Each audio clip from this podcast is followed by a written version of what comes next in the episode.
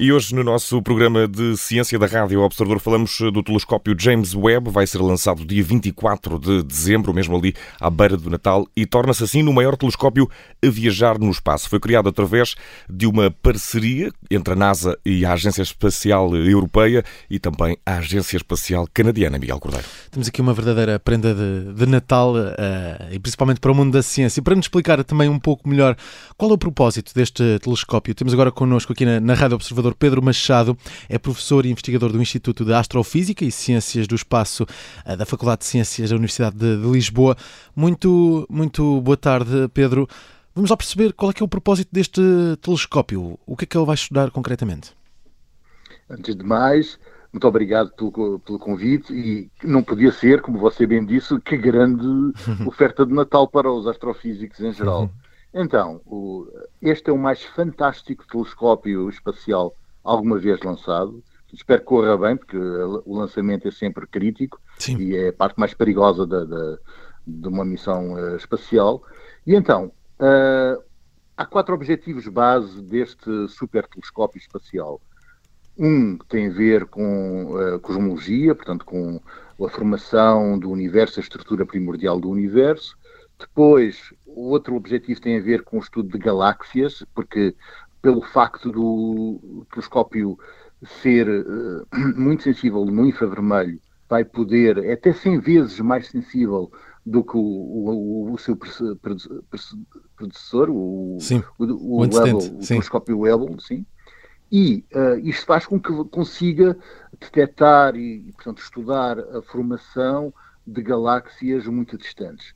E depois há dois objetivos que a mim me são caros diretamente, porque espero vir a usar muito em breve estes dados. Um tem a ver com formação de estrelas, mas mais para, minha, para o meu ramo, uhum. uh, a formação de sistemas planetários, e o outro tem a ver com o estudo de atmosferas planetárias, diretamente no meu foco de interesse, e uh, componentes que estão, que estão ligadas com a astrobiologia.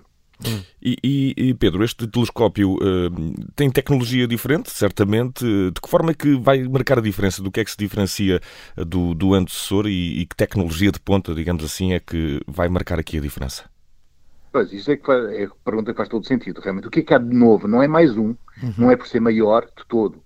Portanto, tem a ver essencialmente com as, uh, o grande salto quântico nas nossas capacidades de observação, principalmente no que toca ao infravermelho.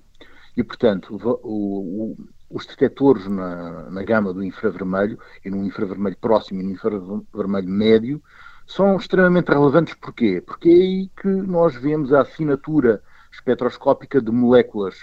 Uh, e isso quer dizer que podemos estudar com mais profundidade uh, a composição das atmosferas, se, por exemplo, uh, subneptunos, que são exoplanetas, que, uh, portanto, exoplanetas são planetas que uh, orbitam outras estrelas que não o Sol, portanto, estão geralmente a anos-luz de distância. E esses subneptunos são uh, planetas que têm um tamanho entre a Terra e Neptuno. É uma espécie de super-super-terras, megaterras. Uhum. Qual é a questão? Nós não sabemos muito sobre eles neste momento e podemos ir estudar pela primeira vez com, com o James Webb telescópio espacial se estão envoltos por um envelope de hidrogênio e hélio, ou se as suas atmosferas são ricas em vapor d'água, ou seja, mais sobre uh, as suas atmosferas, mas também questões fundamentais, que é como é que eles se formaram? Porque, repare, uh, o sistema solar não tem subneptunos.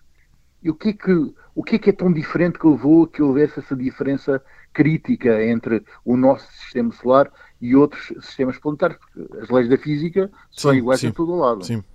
E, portanto, este telescópio vai ajudar a responder a muito mais uh, perguntas do que uh, telescópios anteriores. Uh, vai, vai deixar o planeta Terra no dia 24, temos esse lançamento. Para onde, é que, para onde é que vai este telescópio? Vai estar em, em viagem até algum tempo? Vai habitar num sítio em específico? Uh, sim, pronto, ele vai estar em cruzeiro até chegar ao seu, ao seu ponto, entre aspas, de estacionamento, uhum. que é um ponto de estabilidade orbital em torno da Terra, que se chama o ponto de Lagrange, neste caso o ponto L2, e a sua órbita elíptica, que vai durar cerca de seis meses cada revolução, e tem uh, o ponto mais, mais perto da Terra, que nós chamamos periastro, melhor neste caso Parigeu, são cerca de 380 mil quilómetros, e o ponto mais longínquo da Terra atinge os 1,5 milhões de quilómetros no apogeu ou apoastro. Uhum. E é o mais longe que, que já se foi, uh, em termos de, de, distância de um telescópio, eh, Pedro? De um telescópio espacial, sim, porque, por exemplo, o Hubble está muitíssimo mais próximo uhum. do que da, da Terra. Uh, a, a, questão, no caso do James Webb, é como vai ser muito sensível no infravermelho, todas as emissões uh, uh, de corpos que sejam, nós dizemos, quentes, pronto, têm uma temperatura elevada e que radiem muito no infravermelho, provocam um brilho que não é compatível com o tipo de observações de alta precisão no infravermelho que se pretende.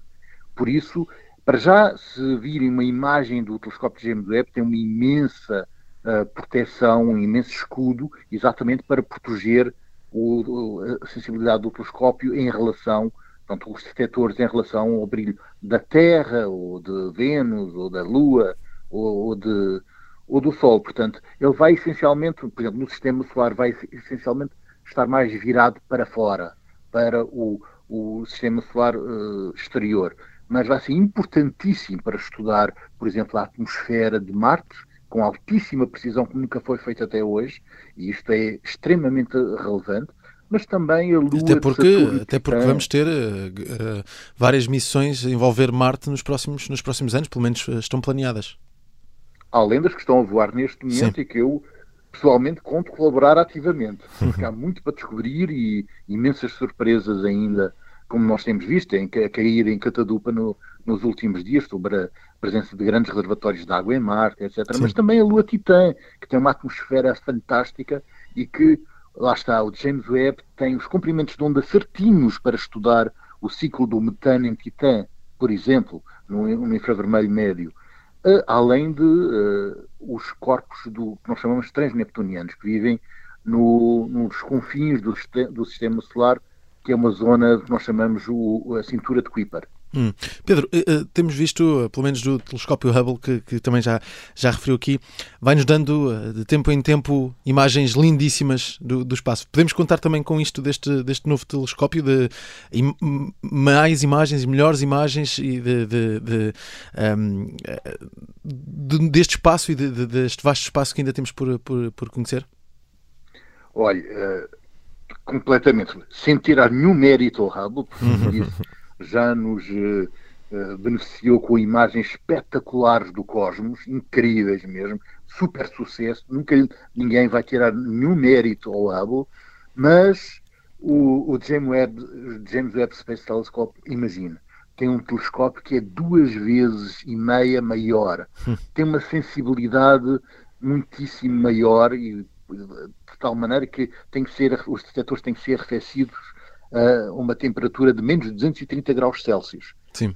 E, Ou seja, imagine a precisão e a qualidade das imagens que nós vamos ter. Basicamente é como se tivéssemos um, um, um, telemóvel novo com uma câmera muito melhor. Ou uma câmera com um zoom que nós podemos ver, sei lá, podemos ver uh, os detalhes das crateras da Lua com o nosso telemóvel. Portanto, é um super brinquedo. Acho que não podia calhar melhor o seu lançamento ser na véspera de Natal. Fantástico. É um, um, um presente, um presente que uh, pode estar aqui também em causa uh, com este lançamento, Pedro, do, do James Webb. Uh, um espaço para hum, compreender melhor o universo nas próximas décadas, o principal espaço ou o principal instrumento para compreender o universo nas, nas próximas décadas, ou já está de alguma forma a ser planeado um lançamento complementar, algum tipo de tecnologia enviada complementar? Vai passar tudo por James Webb nos próximos tempos?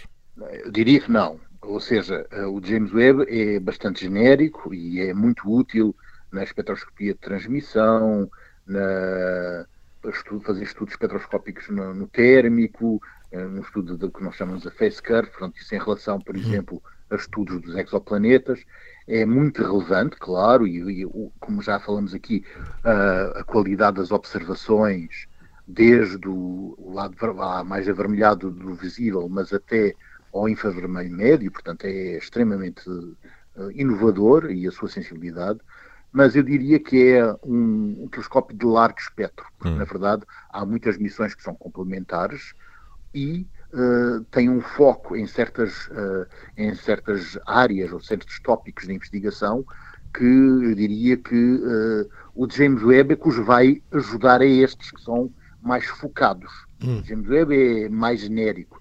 Mas, por exemplo, em termos das atmosferas planetárias dos exoplanetas, vem aí dentro de alguns anos a missão Ariel, que é a, prim a primeira missão focada na caracterização das atmosferas de exoplanetas e com a componente química, componentes minoritários químicos, etc., das atmosferas dos exoplanetas, e aí acho que vai ser ao contrário. Portanto, a Ariel vai ser a base, com o James Webb a ser complementar, e em muitos outros tópicos. Agora, Sim. em termos de uh, ser muito diverso na sua aplicabilidade, como já falamos aqui, desde a cosmologia, passando por estudo de galáxias e de estrelas, até o sistema solar, ou diria de uma forma mais ampla, os sistemas planetários, com o estudo dos exoplanetas em muitíssimo mais detalhe e do próprio sistema solar, portanto, é como referi, estudar atmosferas de, ou exosferas de corpos transneptunianos, hum. ou de Marte, ou de Titã, ou das luas em célula do Europa,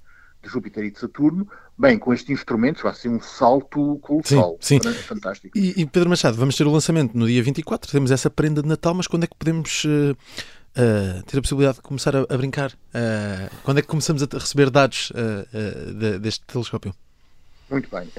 então, existe primeiro a, fase de, de, assumindo que corre tudo bem, vai uhum, há uma primeira claro. fase de cruzeiro até chegar ao seu ponto de estacionário, de orbital, no ponto L2, no ponto Lagrange sim, L2, sim. e aí uh, portanto, até vai fazer testes, vai fazer calibrações, e eu diria que uh, vai demorar entre 3 a 6 meses, uh, não sendo de, demasiado otimista, até começarmos a receber dados. Hum, portanto, lá Esta para o verão missão, devemos começar a receber dados, se correr tudo bem. Talvez antes disso, uhum. talvez antes disso. Uhum. Mas a missão tem 5 anos de tempo de, de duração base, mas com a possibilidade de extensão para mais 5 anos. Portanto, na verdade, acaba por ser uh, 10 anos que, que, se tudo correr bem, que temos pela frente, em que vamos com certeza falar muitas vezes sobre grandes novidades e grandes descobertas para nós percebermos melhor essa nossa enorme casa que é o universo telescópio espacial James Webb vai ser lançado já no dia 24, véspera de eh, Natal. Para compreender melhor do que se vai tratar, contamos eh, com o contributo de Pedro Machado, professor e investigador do Instituto de Astrofísica e Ciências do Espaço da Faculdade de Ciências da Universidade de Lisboa. Pedro, muito obrigado. Um bom Natal, eh, obrigado. espacial mais do que especial, diria. Boas festas.